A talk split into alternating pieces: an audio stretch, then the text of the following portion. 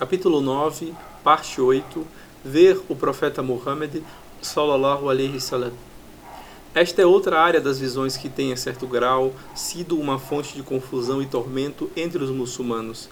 Pessoas alegam ter visto o profeta sallallahu alaihi wasallam e de ter recebido uma especial orientação dele. Alguns alegam que suas visões foram em sonhos, enquanto que outros alegam terem visto em estado consciente. Esses que fazem tais alegações são geralmente reverenciados pelas massas. Eles frequentemente introduzem inovações religiosas e atribuem ao profeta sallallahu alaihi wasallam. A base dessas alegações está depositada no hadith relatado por Abu Huraira, Abu Qatada e Jabir ibn Abdullah, no qual o profeta sallallahu alaihi wasallam afirma: Aquele que me viu em sonho realmente me viu, pois Satanás não pode assumir a minha forma. Não há dúvida de que esse hadith é sahih, é autêntico, é confiável e por isso não pode ser negado ou posto em dúvida, mas há, contudo, alguns pontos concernentes ao seu significado que devem ser notados. Primeiro, o hadith confirma o fato de que Satanás pode aparecer nos sonhos em várias formas e convidar o homem ao extravio. Segundo, o hadith afirma que Satanás não pode tomar a forma ou a aparência do profeta sallallahu alaihi wasallam. Terceiro, o hadith confirma também o fato de que o profeta sallallahu alaihi wasallam pode ser visto em sonhos. O profeta sallallahu alaihi wasallam fez estas declarações sobre sonhos para os seus companheiros que estavam familiarizados com a sua aparência isso significa que se alguém que sabe exatamente como o profeta sallallahu alaihi wasallam se parece e vê alguém que se encaixa na descrição em um sonho, ele pode ter certeza de que ele foi abençoado por Allah com a visão do profeta sallallahu alaihi wasallam. Isso porque Allah negou a Satanás a habilidade de tomar a forma do profeta sallallahu alaihi wasallam.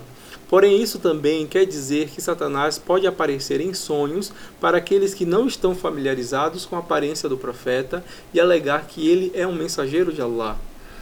Então, pode prescrever inovações religiosas para a pessoa que está sonhando ou informá-la de que ele é o Mahdi, ou até mesmo o profeta Isa, Jesus, que retornará nos últimos dias da humanidade.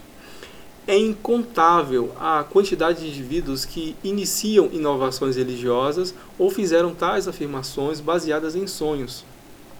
As pessoas estão particularmente inclinadas a aceitar tais alegações por causa da desinformação sobre as implicações sobre o hadith mencionado acima, já que a Sharia está completa, a afirmação de que o profeta sallallahu alaihi wasallam apareceu em sonhos com novas adições são falsas.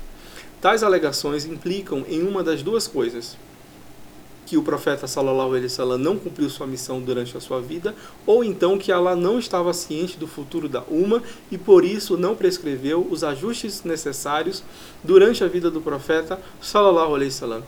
Essas duas implicações contradizem os princípios básicos do Islã.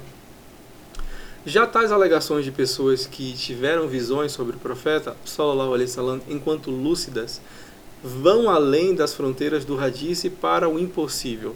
Tais visões, independentemente das consequências, são, sem sombra de dúvidas, satânicas. Durante a milagrosa jornada do profeta de Jerusalém para os céus, Allah mostrou a ele os profetas anteriores e o profeta Muhammad sallallahu alaihi wasallam comunicou-se com eles. Aqueles que dizem ver o profeta Muhammad sallallahu alaihi wasallam quando estão acordados, de fato, estão tentando elevar a si mesmo ao nível do profeta Muhammad sallallahu alaihi wasallam. Qualquer inovação na religião islâmica baseada em visões do profeta sallallahu alaihi wasallam ou de qualquer outra maneira é totalmente inaceitável, baseada em muitas das afirmações do profeta sallallahu alaihi wasallam proibindo isso. Por exemplo, Aisha relatou que o mensageiro de Allah sallallahu alaihi wasallam disse: Aquele que tentar introduzir em nossa religião algo que não faça parte dela será rechaçado. Fim do capítulo.